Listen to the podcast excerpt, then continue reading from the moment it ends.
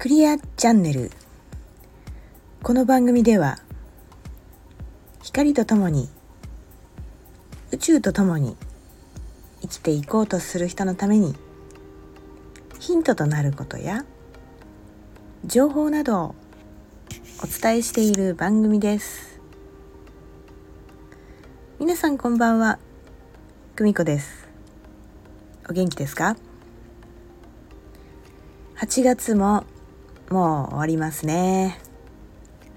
31日皆さんもうあちこちで耳に目にしていると思いますがスーパームーンですね。えー、一番地球に近づいているのかな？のでとても大きく見える月です。そして、えー、今月ね8月2回目の満月。1ヶ月のうちに、えー、2回満月があるっていうのはね1年 ,1 年に1回あるかないかなんですけどもね、えー、非常にこれも意味があって、まあ、ブルームーンと言われたり、まあ、青く実際見えるわけじゃないんですけどもまあ名前の由来からして、えーと、ブルーに見えたのが実際そういう風に観測された時が何かあったのかな？そういう風に見えたとか何かいろいろ 諸説あると思うんですけども、えー、ブルームーンとスーパームーンが重なっているというとてもパワフルな、えー、満月でございます。なのでねあのぜひあのこのエネルギーの高い強い月のエネルギーをですね、えー、たくさん吸収というかね活用していただけるといいんじゃないかなと思います。えー、今回の満月でやった方がいいことやおすすめしたいことはですね、えー、月が今魚座というところで満月になります。えーと、魚座の特徴からあのおすすめポイントをねお伝えしますが、えー、とってもねあの手放すこととか調整したりするのにすごくいいです。えー、それが、えー、手放すのはうんだから何て言うのかなついついこう癖になっちゃってることとかね依存的になってることとか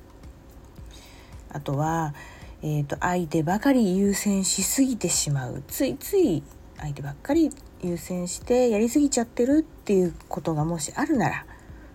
それを手放してみるとか。あと妄想癖ね、えー、しかも良くない。ネガティブとか。あとはまあ被害妄想的な。こうどんどんどんどん連鎖しちゃうなっていう人はそういうのを今回のエネルギーで手放してみる。それにチャレンジしてみるっていうのがいいと思います。もうね何と言っても、えー、魚座の特徴の中でやっぱ癒しというキーワードがあります、えー、浄化癒しにはもう最適なエネルギーです、えー、人をね許したり受け入れたりするとかね。あのやってみたらいいキーワードに多分あちこちで言われてるんじゃないでしょうかね。えー、っとそしてうーん一つね、えー、もう一つプラスポイントとしてはですねその魚座のところに今土星というとってもあの、まあ、厳しいと言われる星とはいえねまあなんだろうちょっと厳しめな先生がついてるみたいなねイメージで、えー、課題をくれる星なんですよね。それはね、あのー、本当にもっと自由に動きたいっていうものがあるのにその前に「ちょっと待ちなさいよこれはどうなってんの?」とかね、えー、あとはすごくそれにこうトライするために辛いことが起きたりとかねそういうのはちょっと土星の作用だとか言われてますけれどもそういうのをあのー、じゃあこれを手放してみようかなっていうのでじっくりね、えー、考えられる機会にもなりますので、えー、どうぞ焦らずにこう新月までの間にですね、え探っていけたらいいんじゃないかなと思います。えこの間も言ったように乙女座というのが、えーと太陽のね太陽の乙女座のシーズン。今お誕生日だんだん迎えてる人がいると思いますけれども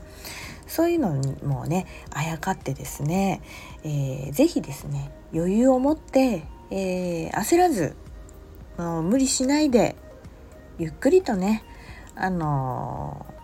ー、内観というかその手放す作業をね、うん、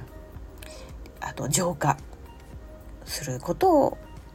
をやってみるといい時期だなと思います。はい。そんな感じでねなんか似たようなキーワードになっちゃったかな。うーんとにかく無理しないで。うん。絶対やりましょうとかねなんかそういうちょっとこの夏の雰囲気じゃなくなってきてるよね、うん、いけいけどんどんっていうよりは少しこうね緩めて、えー、綺麗にしていっていくといいんじゃないかなと思います。はい。こんなとこで今日はいかがでしょうか、えー、またね面白い話とか、えー、情報がありましたらお伝えしたいと思います。次回までお楽しみに。さよなら。バイバイ。